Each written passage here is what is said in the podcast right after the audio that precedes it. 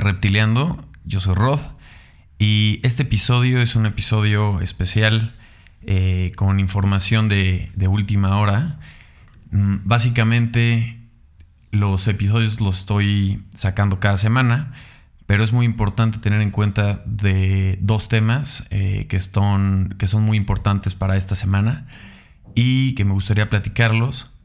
El primer tema es Salvemos Internet, que toda la información la van a poder encontrar en salvemosinternet.mx y es hablar sobre la neutralidad de la red que está en riesgo. Eh, hay que defender la neutralidad de la red. Eh, esto es el principio por el cual todos los proveedores de acceso a Internet, conocido como el PAI, que son proveedores de, Internet, las marcas más grandes, eh, deben transportar el tráfico de datos sin bloquear, favorecer o perjudicar a ciertas aplicaciones, contenidos o servicios. Pero ahorita está en peligro y necesitamos actuar. Es muy importante conocer estos puntos porque las amenazas eh, son la censura, que son los lineamientos, abren la puerta a las autoridades para que puedan ordenar el bloqueo de las aplicaciones, contenidos y servicios de Internet a petición expresa o por situaciones de emergencia o seguridad nacional. El tema de censura, pues, es eh, pues un tema súper importante. Luego viene la priorización pagada. Estos son los lineamientos que le permiten a los proveedores del acceso a Internet llegar a acuerdos comerciales para darle preferencia al tráfico de sus socios. Esto le da a estas compañías el poder de convertirse en cadeneros de Internet, favoreciendo a unos y perjudicando a otros según los intereses comerciales. La invasión de la privacidad, que también es otro tema, a donde ya eh, los proveedores de Internet eh, tendrían el acceso eh, invadiendo tu privacidad, sabiendo qué es lo que estás consumiendo, y otra sería la opacidad e impunidad, que son los lineamientos eh, que no contemplan medidas suficientes de transparencia y monitoreo para evitar y sancionar que las empresas violen la neutralidad de la red. Todos, estas, eh, todos estos puntos pues son muy importantes porque pues llevamos años desde que conocemos el Internet y nos ha servido a todos de una forma muy libre. Todos consumimos el Internet y decidimos nosotros en dónde queremos consumir esos datos, qué es, cuál es el contenido que queremos eh, visitar y cómo lo queremos eh, consumir.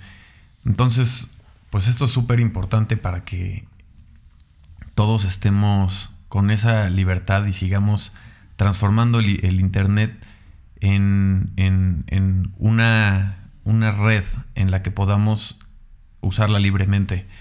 Entonces, lo que dice es, eh, pues la neutralidad de la red dice que todos los bits deben de ser tratados iguales. Y en este caso, pues siempre, siempre ha sido bueno tener ese derecho para saber qué quieres ver, qué quieres hacer y cómo lo quieres compartir. Entonces, el, el IFT es el que está encargado ahorita de tomar esta decisión de dejar el Internet tal y como está y que proteja la neutralidad de la red.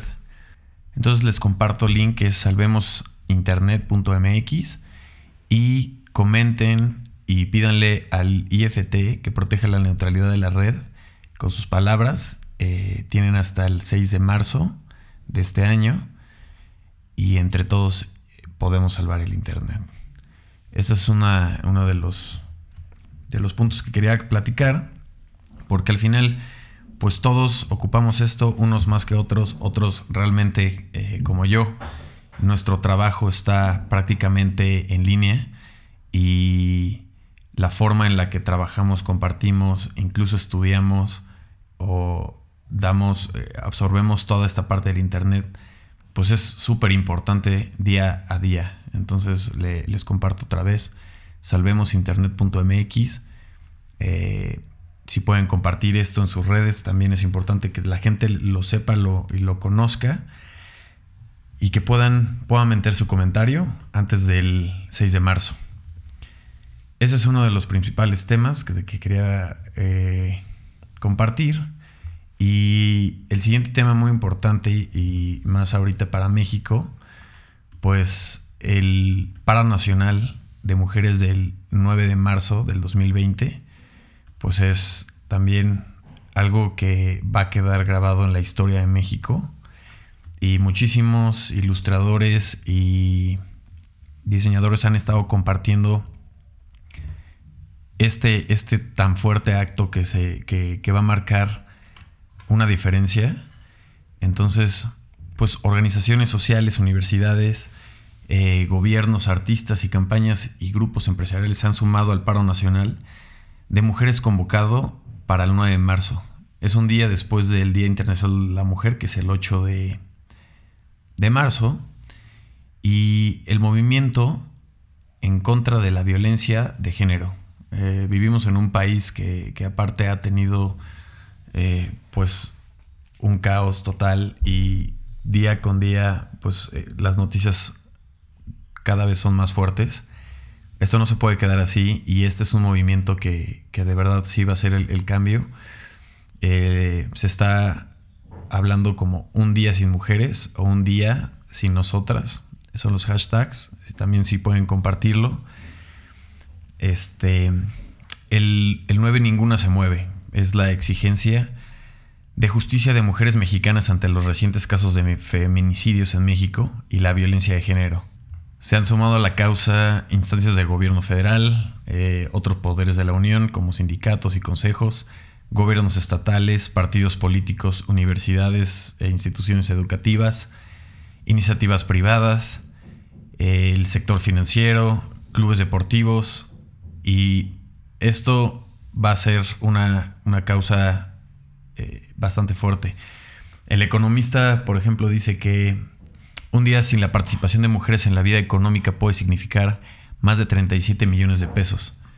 Esto como un dato económico nada más. Pero el poder de este hecho es, va a abarcar el, y va a hacer el statement de realmente lo que significa el ya estar cansados de una y otra vez. Entonces, también las personas que no puedan eh, participar eh, por, por, causa de su trabajo o algo, también pueden este, justificarse con una prenda o con un momento al día o transmitiéndolo en sus redes. Ese es un acto muy importante. También invito a cualquier este, ilustrador o diseñador que esto también lo pueda publicar de alguna forma eh, a su estilo porque, pues sí, esto, esto va a cambiar muchísimas cosas y va a ser un, un algo que va a quedar, una huella que va a quedar grabada en, en la historia de México.